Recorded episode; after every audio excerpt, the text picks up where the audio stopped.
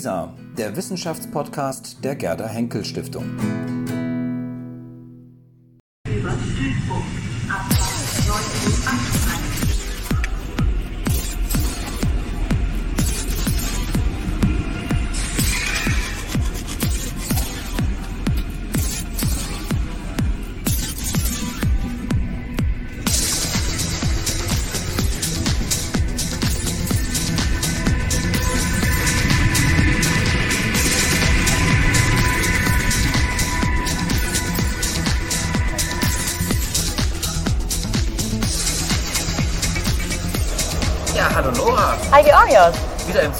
Wieder im Zug. Haben wir natürlich verabredet. Zug um Zug. Zug um Zug. Genau. Wir nehmen einen nach dem nächsten. Aber hallo. Und alle kommen dran. Und alle werden irgendwie erfahren. Wir sind auf dem Weg von Münster, nach Düsseldorf heute. richtig? Ähm, ja, wir schließen einfach vielleicht an das an, wo wir das letzte Mal aufgehört haben. Ja, gerne. Wir haben ähm, beim letzten Mal haben wir über Werk ohne Autor den Film gesprochen Genau. und über Thomas Bauer, Thomas Bauer. die Vereindeutigung der Welt und das wunderbare Wort Ambiguitätstoleranz. Ah, du kannst es inzwischen sehr, sehr gut. Wenn sehr ich gut. Zeit habe, dann, äh, dann geht das ganz gut. Aber bevor wir in den Rückblick gehen, will ich einmal kurz auf unser wahnsinnig tolles Abteil hinweisen. Ja. Denn wir sitzen in einer Art, ungewollt in einer Art Museumszug, der diese coolen Geräusche noch macht. Wenn man ähm, äh, die, die Lehne runterfallen lässt und alleine das, ich meine, guckt euch das an, das ist ganz großartig. Ich finde das super, ich finde das sehr flüssig. Ganz toll. Ja. Toll, Wir ja. sitzen in einer großen DB Blüschwelt.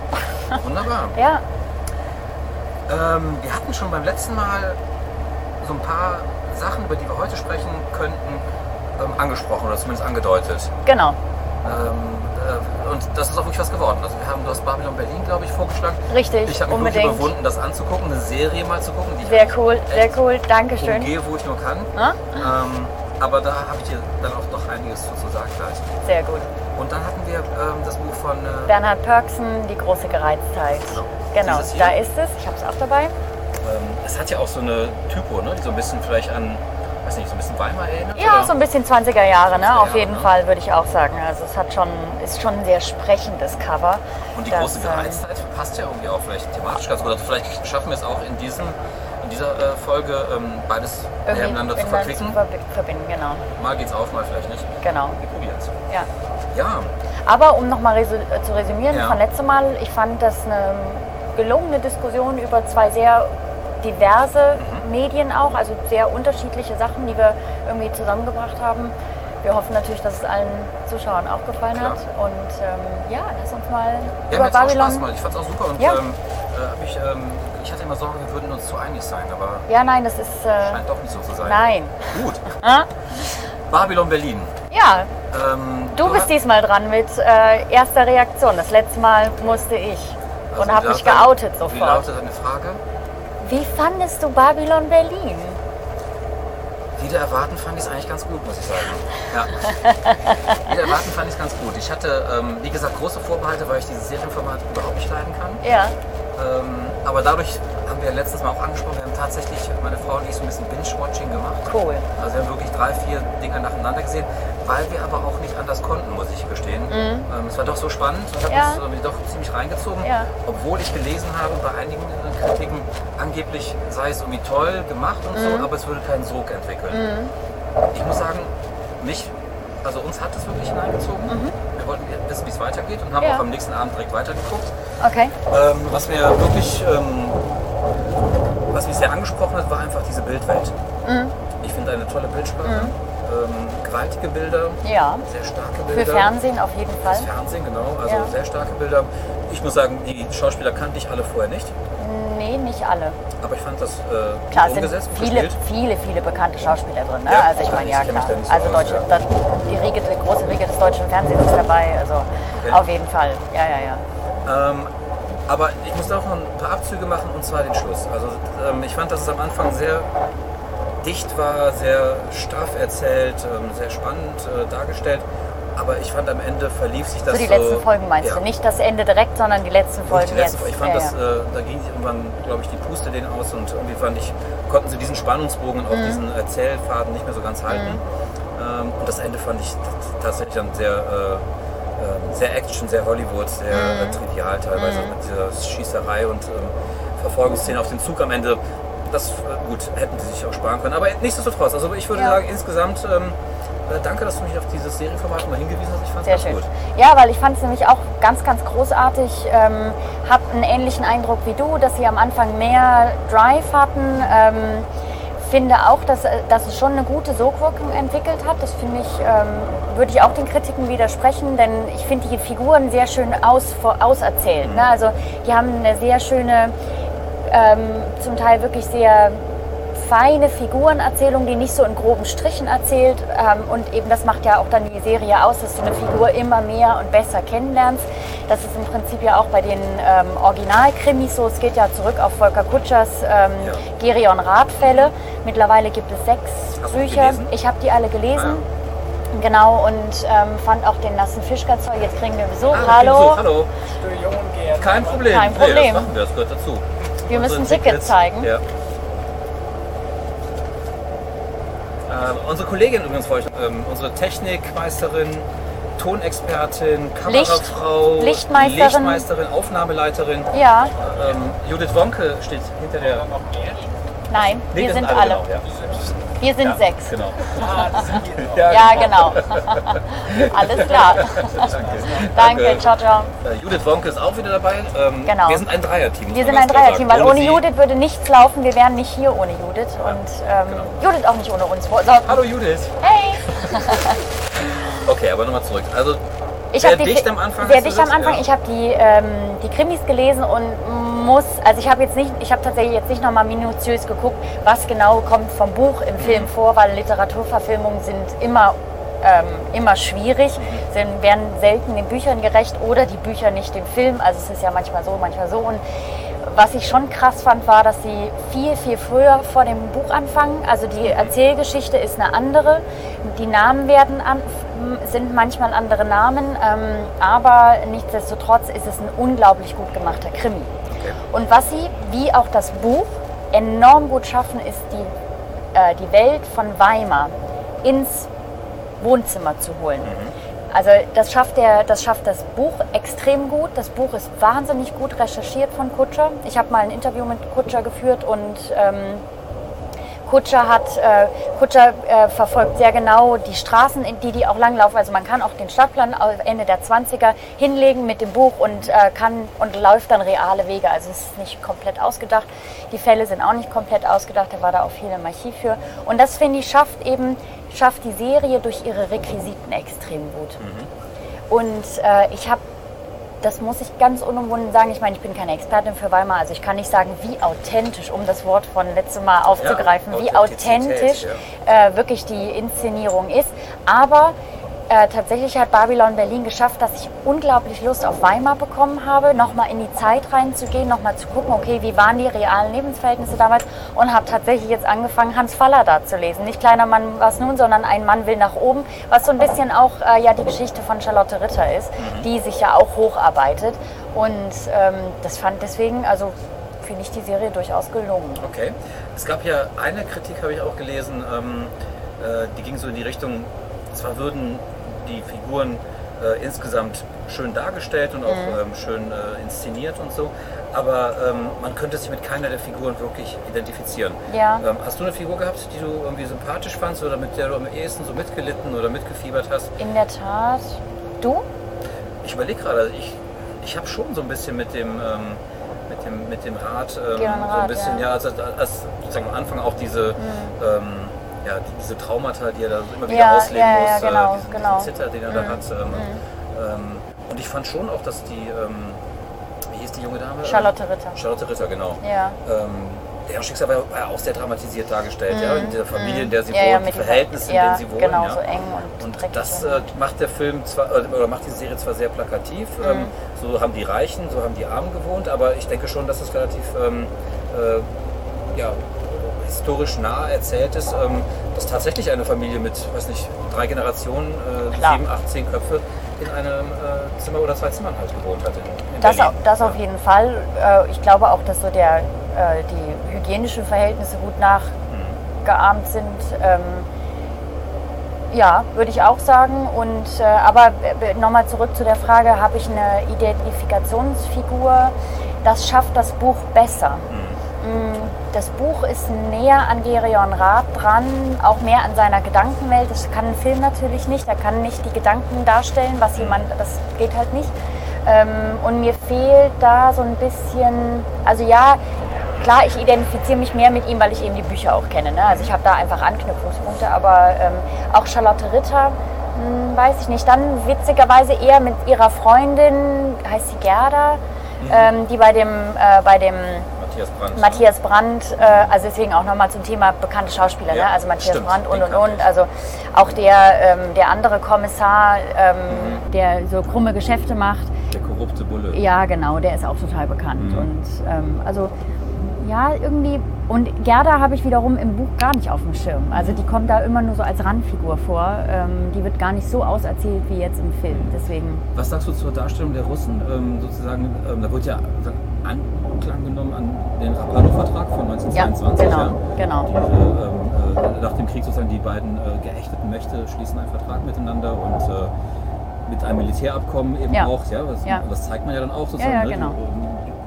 deutsche Flieger werden irgendwie im Hinterland äh, Moskaus irgendwie Genau. äh, produziert. genau. Ähm, äh, der Russe hier der Böse? Der Russe ist hier sicherlich der Böse und wird auch sehr mm, ja, plakativ, Stereotyp? stereotyp gezeigt, aber ich finde noch in einem erträglichen Maß. Also ich habe jetzt nicht das Gefühl so, boah, echt jetzt noch ein Klischee und noch ein so, Klischee ja. und auch keine Russen-Bashing. Äh, ich meine, ja, ich, also eher dann Wehrmacht. Also das fand ich dann spannender. Also wie die, Freikorps, ja, die- Freiko, wie, wie es Freikorps, wie Wehrmacht, äh, wie aber auch äh, Studentenverbindungen. Also Die, ja, die Reichswehr noch, ne? ja, die Reichswehr, genau, wie das gezeigt wird und wie es da einfach schon, ähm, und das, das schafft das Buch auch äh, so sehr äh, fein zu erzählen, wie in bestimmten Kreisen ähm, bestimmte Dynamiken anfangen. Ende der 30er, also schon vorher, aber auch Ende der 30er sich irgendwie Schlingen immer näher ziehen und sich dann so ein, so ein Taumel ergibt. Und das, das finde ich, hat der Film so anklingen lassen. Also das schafft das Buch mal auch ein bisschen besser. Aber Was mir noch sehr gut gefallen hat, muss ich sagen, ähm, das war die Musik. ja, Also dieses eine Lied, in dem äh, Ja, zu Asche, zu Asche, Ja, Mokka Efti, Mokka genau, Efti, Mokka ja. Efti. Das fand ich ganz großartig, Ja. muss ich sagen. Also habe ich mir danach mal extra noch mal ähm, runtergeladen, weil das Echt? richtig Ah, gut cool. das Lied. Ja, ja, das ist auch wirklich gut. Das hat mir gut Ja. gefallen. Die gehen Ähm, jetzt so, sogar auf Tour, habe ich irgendwie Ja? gehört. Ja, ja, ja, sogar.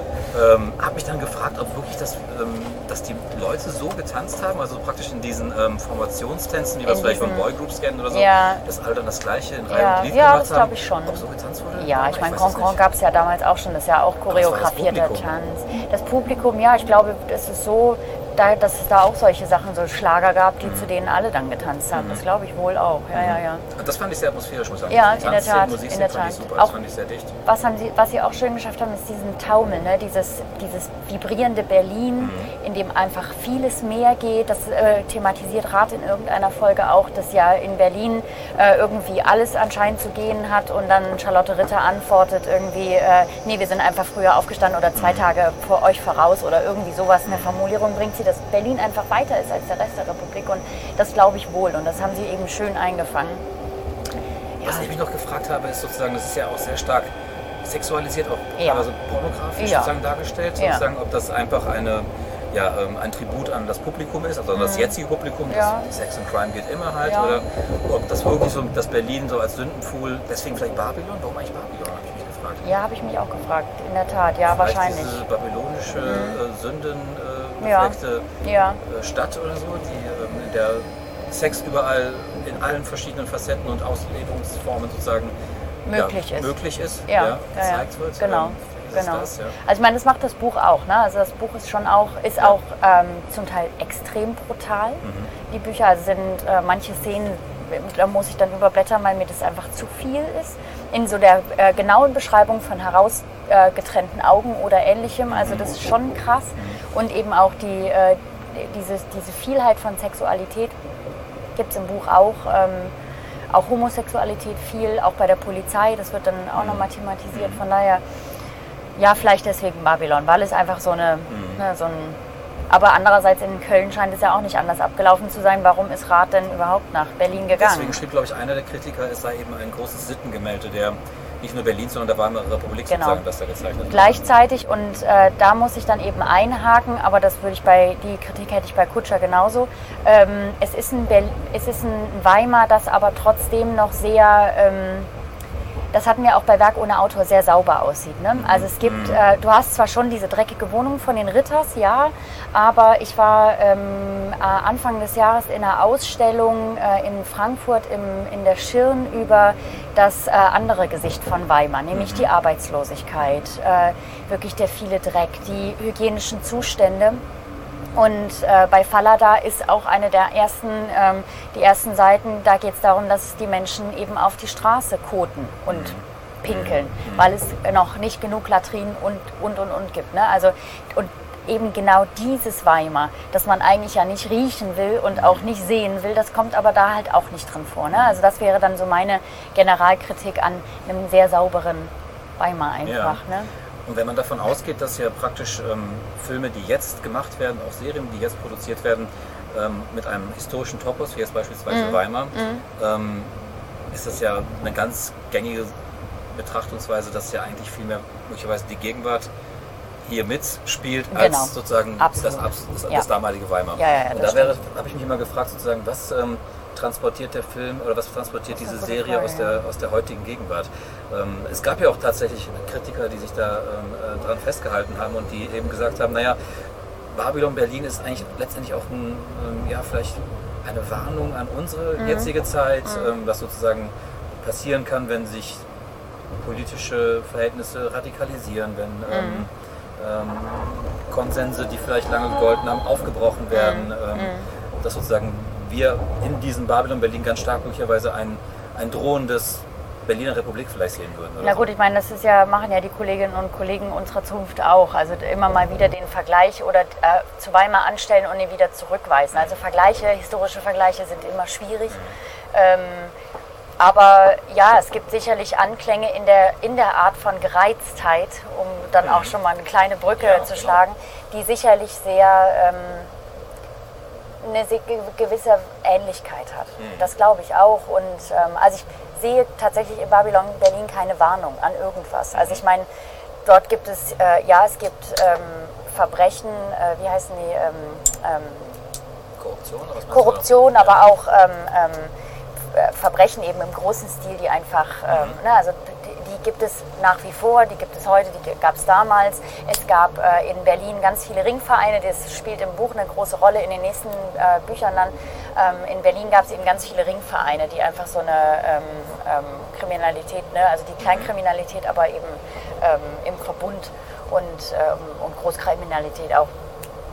Was ist das für eine Warnung an heute? Ja, Na gut, ich denke dann mehr sozusagen an die Auseinandersetzung, dann ähm, die Arbeiterkämpfe beispielsweise, die ähm, dargestellt werden, der die Niederschlagung von ähm, roten Bewegungen ähm, das, im Arbeiterviertel im Wedding, ähm, was Ja, dargestellt wird. ja. Dann die ähm, SA-Truppen, die immer wieder überall auftauchen Ja. und äh, für ja, Aber das haben wir ja nicht. Und Also so. wir haben weder, wir haben keine genau. offenen Deswegen- Straßenkämpfe. Deswegen weiß ich nicht. Ich Und, als und Warnung wir, gedacht, dass sich sowas so entwickeln könnte, dass das sozusagen drohen könnte, wenn man also ich ähm, sehe in unserer Gesellschaft keine Straßen, kein, keine Menschen mehr für Kämpfe auf die Straße gehen. Eher nehmen sie ihr Handy und erschlagen sich damit, aber ähm, oder machen sich damit kaputt. Also vernichten Existenzen auf dem digitalen Wege. Aber ich sehe ehrlich gesagt nicht, dass ich sehe das nicht. Also ich habe die, ich habe viele Ängste, was so gesellschaftliche Entwicklungen betrifft, aber oder einige, aber nicht, nicht, dass wir auf die Straße gehen und uns abknallen. Asylheime beispielsweise. Das stimmt, aber es sind halt, ähm, ja, aber da ziehen die Leute nicht als Mob durch die Straße, ne? Und äh, Leute, die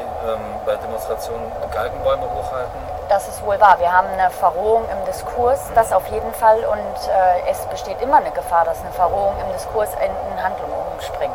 Das, das glaube ich wohl auch, aber ich weiß nicht, ob wir die Verhältnisse von Weimar eben nochmal in so einer Art und Weise kriegen, weil einfach die, ich glaube, dass einfach die, die ähm, Bereitschaft, auf die Straße zu gehen und sich wirklich zu prügeln auf der Straße, die ist weniger geworden. Ich meine, die hatte man dann irgendwie 68 vielleicht nochmal wirklich so auf die Straße, auch, ähm, die hat man auch in anderen Ländern immer noch. Ne? Also vielleicht ja, vielleicht, vielleicht ist es eine Warnung. Ja, du Ja, gut. hast recht. Du hast ja gesagt, ich ähm, denke einfach gerade laut. Ne? Ist gar nicht so ein Ablehnen, sondern ja einfach nur ein lautes genau. Denken. Ja. Okay, aber ähm, dann haben wir vielleicht tatsächlich ja schon die Brücke geschlagen zu unserem zweiten Text, was Ja, ich sagen. Und das wäre ähm, Bernhard Pörksens ähm, Die große Gereiztheit. Gereiztheit. Ähm, du hast gesagt, ähm, ja, ähm,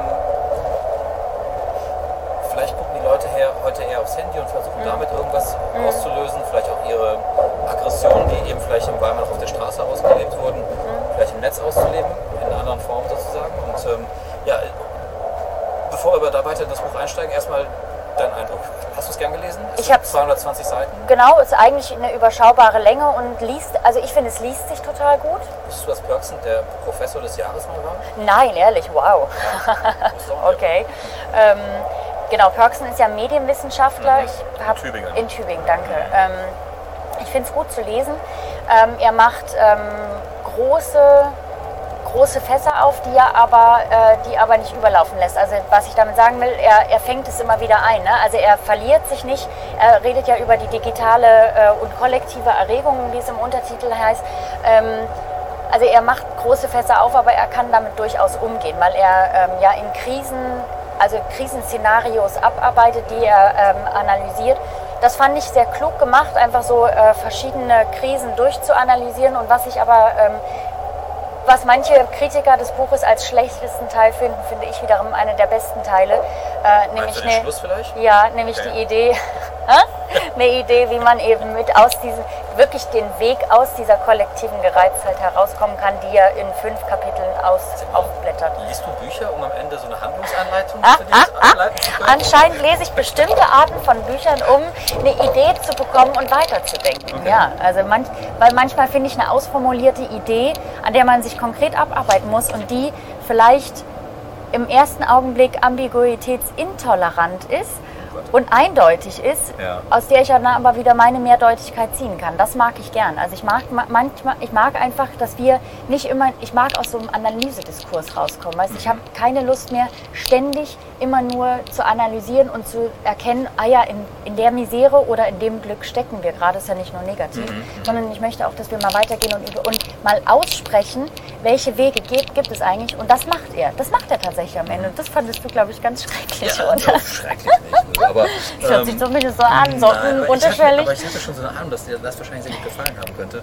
Ähm, ja, also vielleicht noch mal ganz kurz, worum es in diesem Buch tatsächlich geht. Also er, Ja. äh, er stellt ja sozusagen fest, es gibt eine, ähm, ein, ein, ein, ein Wandel, der kaum noch aufzuhalten ist zu einer Empörungsgesellschaft. Genau, Ja, wir empören genau. uns permanent, Wir empören uns ohne permanent. Ende, jeden Tag, jede Sekunde sozusagen, solange wir denn in den sozialen Netzwerken aktiv sind und sozusagen, wir können ja eigentlich gar nicht mehr entkommen, den sozialen Netzwerken. Wir sind ja Nee, eigentlich wir sind immer da. ständig on. Genau. Also es gibt kein Entkommen mehr aus Richtig. Nachrichten, Informationen, ähm, irgendwelchen Inhalten, die quer durch die Welt gehen. Genau. Ja.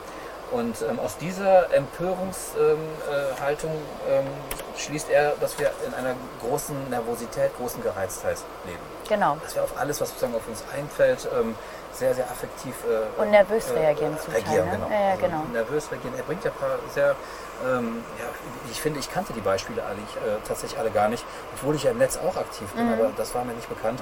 Er nennt ja einige wirklich Mhm. Krasse, krasse, Fälle. Beispiele, also Ja. wirklich. Äh, das Buch ist gespickt von unglaublich guter Recherchearbeit. Mhm. Also wenn man, wenn man eben diese Beispiele als, als dann. Hast du eins gerade, was, was du, also ich könnte auch gleich eins erzählen. Ja, also ich hätte jetzt eins, ähm, die Frau, die äh, nach Südamerika geflogen Mhm. ist und äh, kurz vorm Abflug einen Tweet abgesetzt hat. Ich hab, mir ist ihr Name jetzt gerade entfallen, Mhm. aber es spielt auch keine Rolle, weil es geht ja um die Sache an sich. Sie Ja. hat den Tweet abgesetzt, äh, bevor sie nach Südamerika gefahren, geflogen ist. Südafrika. Südafrika, Entschuldigung, Südafrika.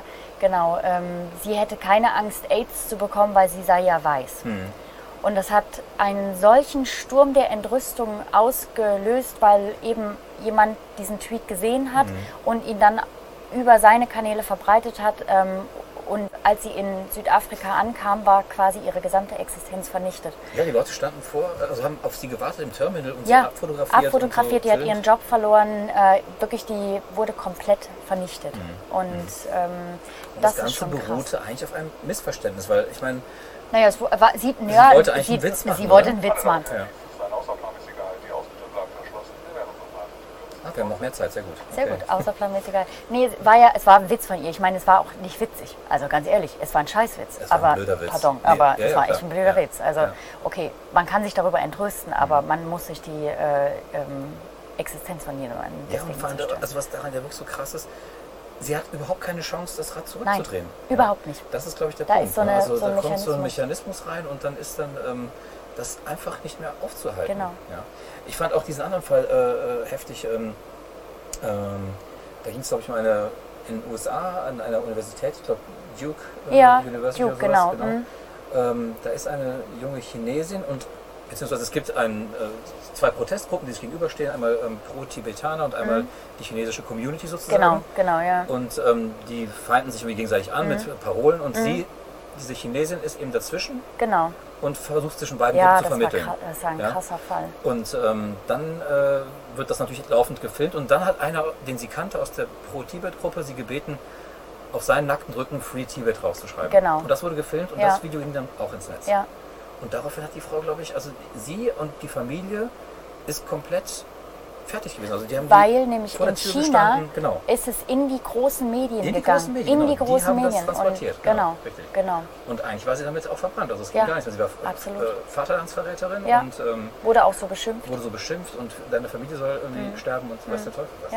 Ja. Ähm, das äh, kannte ich vorher auch so nicht. Ähm, äh, interessant finde ich halt, und da finde ich, da würde ich Perksen halt so ein bisschen ähm, mal äh, zu interviewen wollen.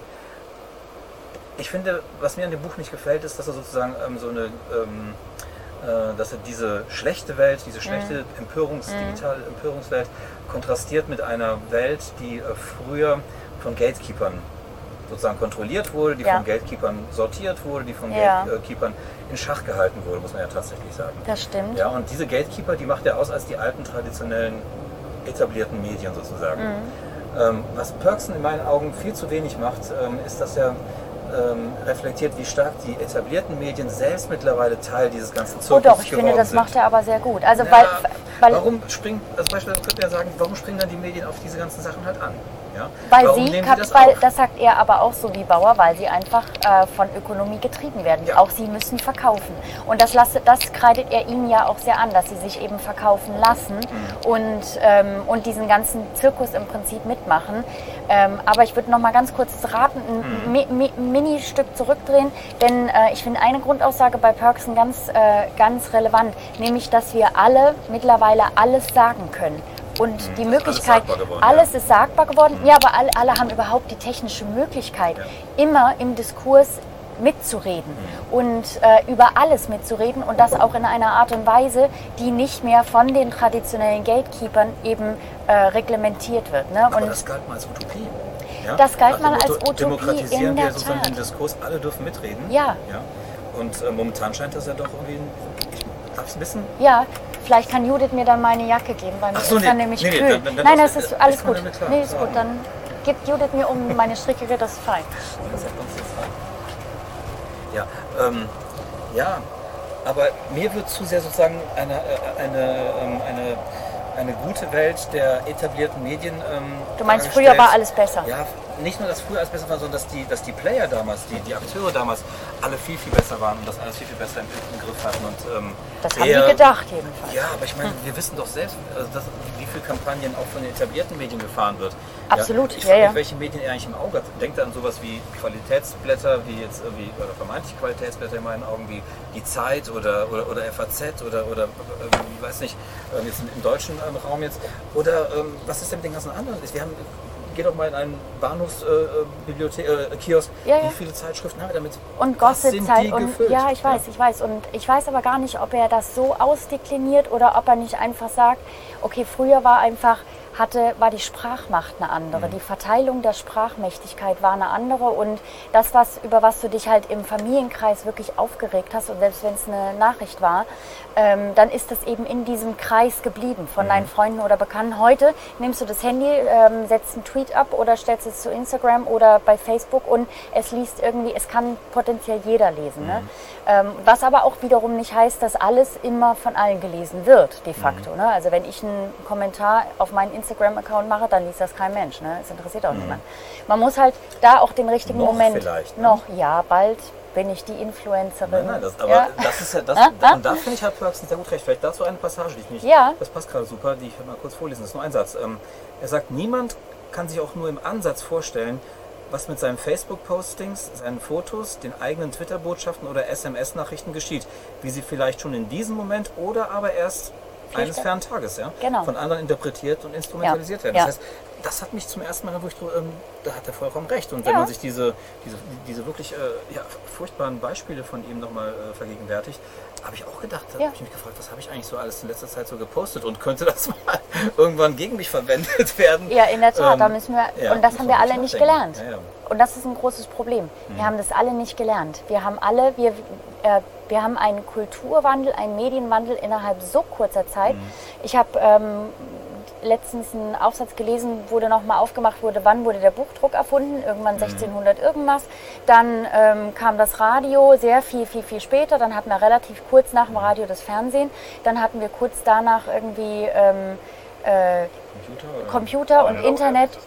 Und dann, ich meine, wie, wie lange ist es her, dass wir das erste Mobiltelefon angeschaltet haben und seit wann haben wir ein Smartphone? Kein Mensch sagt, das hatte ich letztens im Radio gehört, kein Mensch sagt mehr Mobiltelefon, Mhm. jetzt sagt man nur noch Smartphone. Ja, ich meine, das äh, zeigt er ja auch einem Beispiel. 2008 sagt er, ähm, bei irgendwelchen ähm, Sachen, wo auch was skandalisiert wurde, ähm, konnten die Handys oder die Mobiltelefone konnten Noch- noch keine Videos ähm, Richtig, aufzeichnen. genau. Dann sagt er 2000, ich weiß nicht, 2012 oder 2010, ähm, waren diese Plattformen wie Facebook oder Twitter noch nicht in der Lage, Videos aufzunehmen. Ja, genau. Und jetzt inzwischen, das sind glaube ich gerade mal vier Jahre weiter vergangen, Ja. ist im Grunde alles möglich. Alles also jeder ist möglich. zum Sender geworden, Genau. jeder ist zum Senderanstalt Ja. geworden. Wir ja übrigens gerade auch, Ja, muss man ganz klar sagen. Ne? Ähm, Und also dieses klassische. Mhm. Sender-Empfänger-Modell gibt es auch nicht mehr. Also da muss einfach die Medienwissenschaft sich auch ne, komplett neu aufstellen. Ja, und da würde ich Perksen in dem letzten Kapitel, was du so toll findest, würde ich sagen, da hat er an einem Punkt wirklich, ähm, äh, da würde ich ihn voll und ganz unterstützen. Das ist, wenn er sagt, wir brauchen ein Schulfach.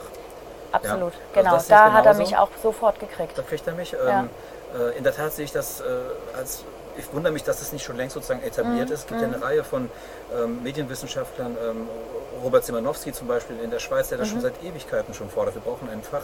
Das darf nicht nur irgendwie darum gehen, sozusagen ähm, äh, so funktioniert das, sondern es muss ein umfassendes Fach offenbar inzwischen werden. Mhm. Bevor wir aber auf das letzte Kapitel Mhm. kommen, würde ich ganz gerne einmal bitte. kurz äh, erzählen für diejenigen, die noch keine Möglichkeit hatten, in das Buch reinzugucken, ähm, was für Krisendiskurse er nämlich benennt. Und das finde ich nämlich auch, die sprechen einfach so für mich. Ne? Also das Mhm. Richtig, erste, ja. äh, erste Kapitel ist eine Wahrheitskrise und äh, eben das Problem von Manipulation, Mhm. dass einfach ähm, Wahres nicht immer wahr sein muss, aber was halt ähm, dann die Diskurs Krise, das ist das, was du meinst, dass nämlich die traditionellen Gatekeeper ähm, geschwächt sind und dass es eben mittlerweile nicht mehr nur eine vierte Gewalt gibt, die Medien, also der Journalismus, sondern die fünfte Gewalt, nämlich wir alle, die als Gesellschaft ja in irgendwie diesem Diskurs mitreden.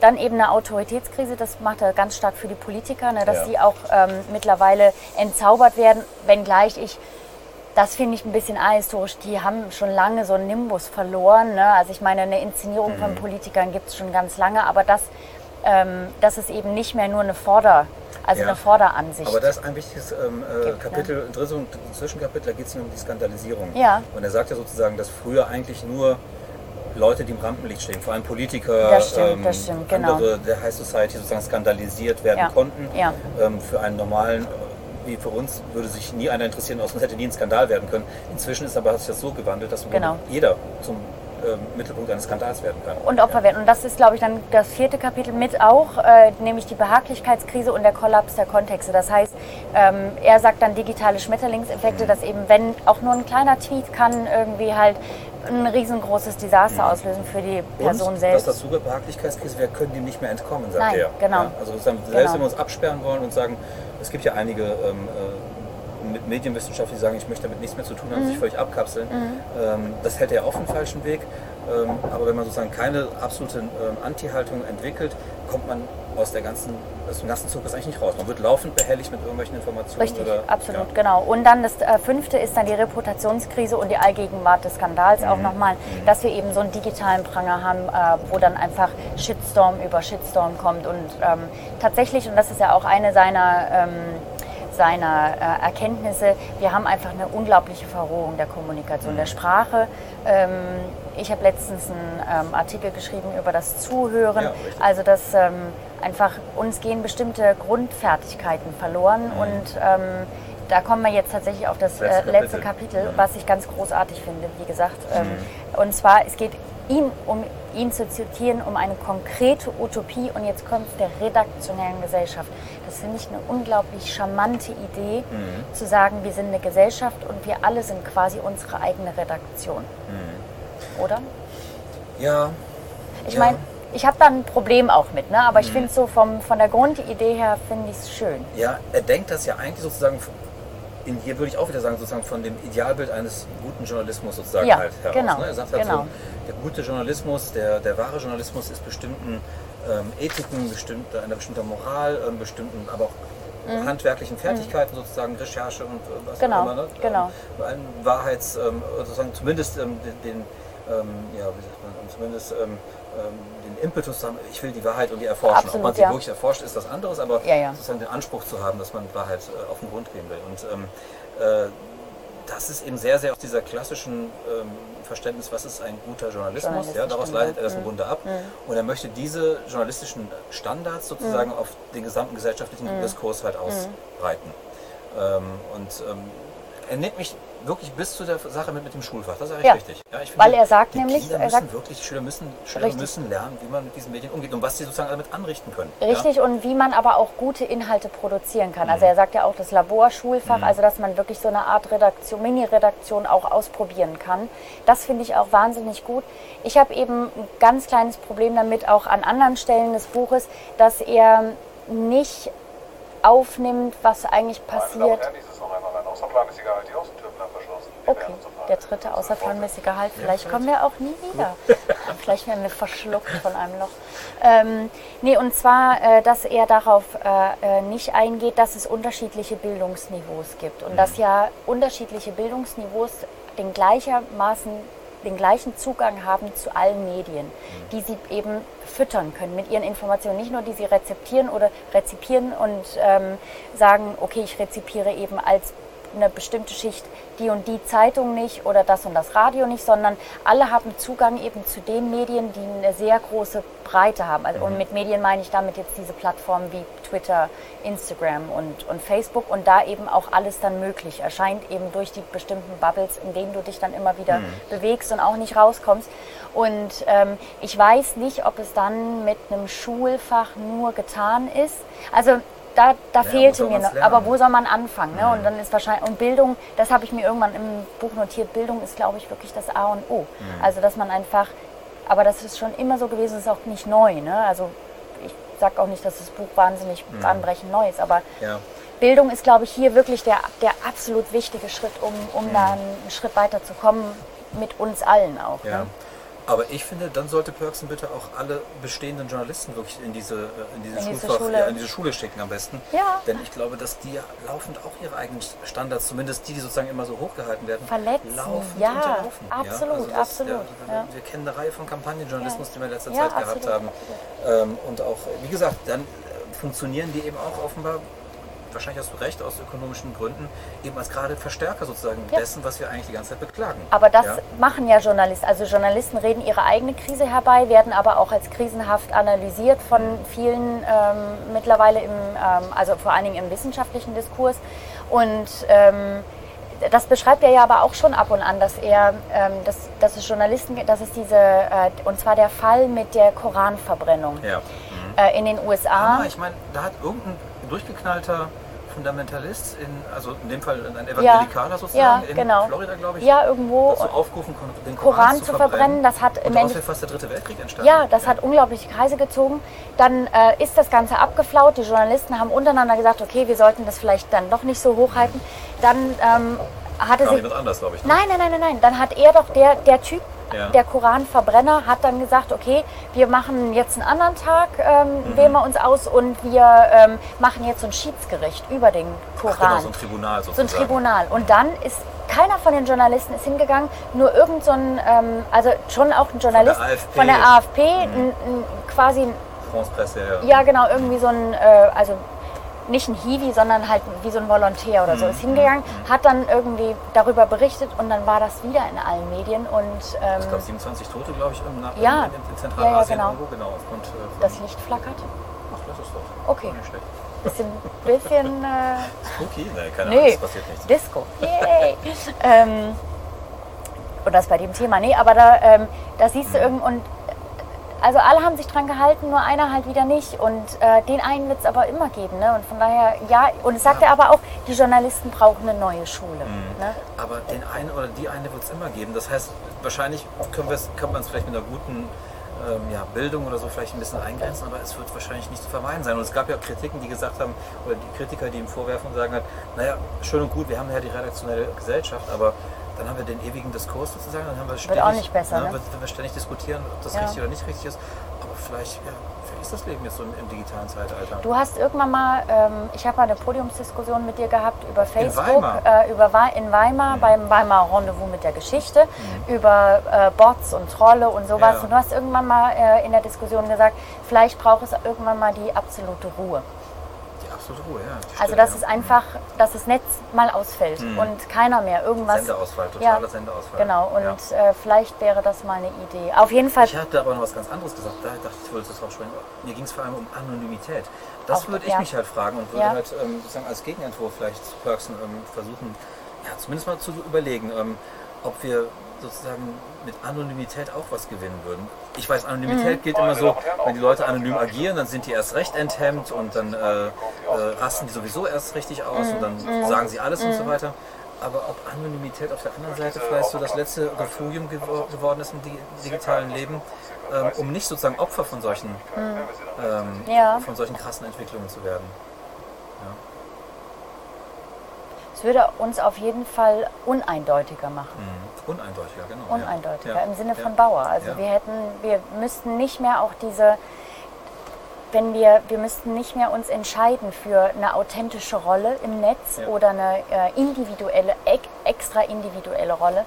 Ja, Zumal dann, wenn wir ja zu Recht schreibt, ist sozusagen diese, diese, ähm, diese frühere Scheidung von Vorderbühne und Hinterbühne, also Ja. das, was vorne passiert, was Ja. ich sozusagen präsentiere, Ja. was ich nach außen gern zeigen möchte, und dem, was hinter den Kulissen, was eigentlich mein tatsächliches oder mein, zumindest mein Privatleben ist und so weiter, da verschmelzen ja sozusagen die beiden richtig. Bereiche miteinander. Das sagt er, es gibt, es wird nicht mehr, nee, genau. nicht mehr voneinander zu trennen. Ja, also genau. Alles, was sozusagen hinter den Kulissen passiert, wird im Grunde auch irgendwann öffentlich. Richtig. Ja. Und ähm, Vielleicht ist Anonymität dann eine Art Schutz, den man dann noch hat oder so, damit man diesen Bereich irgendwie noch wieder zurückgewinnen kann, den, den eigenen Bereich.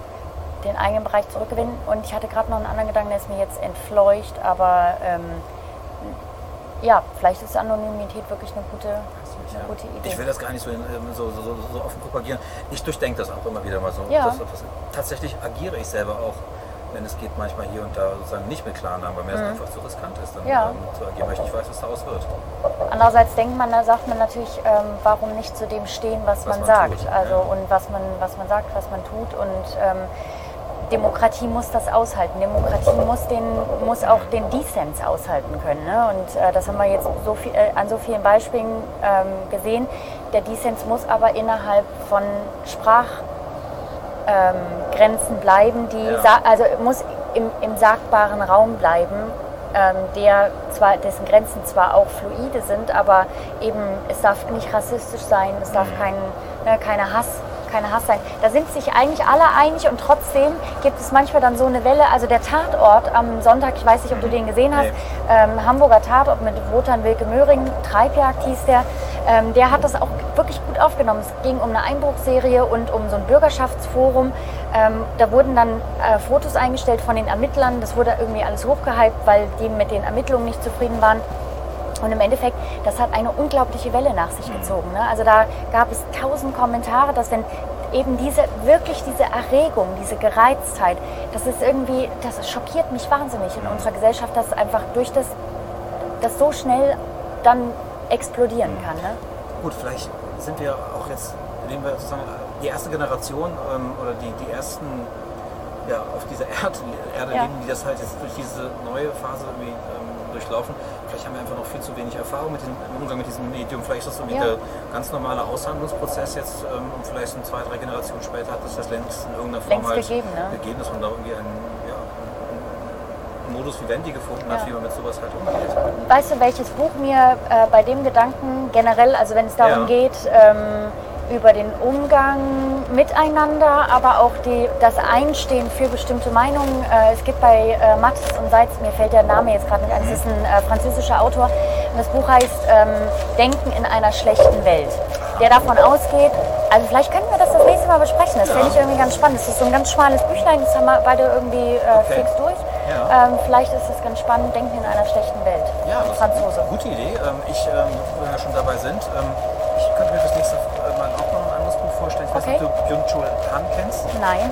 Byung-Chul Han ist ein, ähm, ja, was ist ein Kulturwissenschaftler Mhm. in Berlin. Ähm, hat äh, eine Reihe von Büchern geschrieben, auch in dem Verlag, den du gerade erwähnt hast. Ja. Ähm, diese kleinen Heftchen, diese Ja. kleinen ähm, Essays. Ähm, Transparenzgesellschaft, Müdigkeitsgesellschaft und so Würde Themen. Er macht sich ne? das Digitale Ja. ist ein ganz großes Thema bei ihm. Und er hat ein Buch geschrieben, das heißt ähm, Gute Unterhaltung, glaube ich, heißt Ah. es. Was vielleicht auch zu unserem Format ganz Ja, gut passt. perfekt. Ja, ja. Könnte ich mir auch vorstellen. Vielleicht lernen wir noch was über weiß. gute Unterhaltung. Mal sehen, was wir noch bis dahin sehen Ja, können. in der Tat. Vielleicht noch ein paar Filme, die vielleicht noch kommen. Vielleicht, Bei der nächsten ja. Sendung. Oder vielleicht auch mal eine Ausstellung, die vielleicht uns interessiert. Auch eine gute Idee. vorstellen. Oder ein Theaterstück. Ja, Lass uns mal die Ohren und Augen offen halten. alles klar. Prima. Und wenn Babylon Berlin fortgesetzt wird, bist du auch dabei. Dann machen wir einen gemeinsamen Popcornabend. Yay. Prima. Dankeschön. War ein Bis tolles. Gespräch. Fand ich auch. Schöne Fahrt. Okay. Ja. Ciao. Ciao.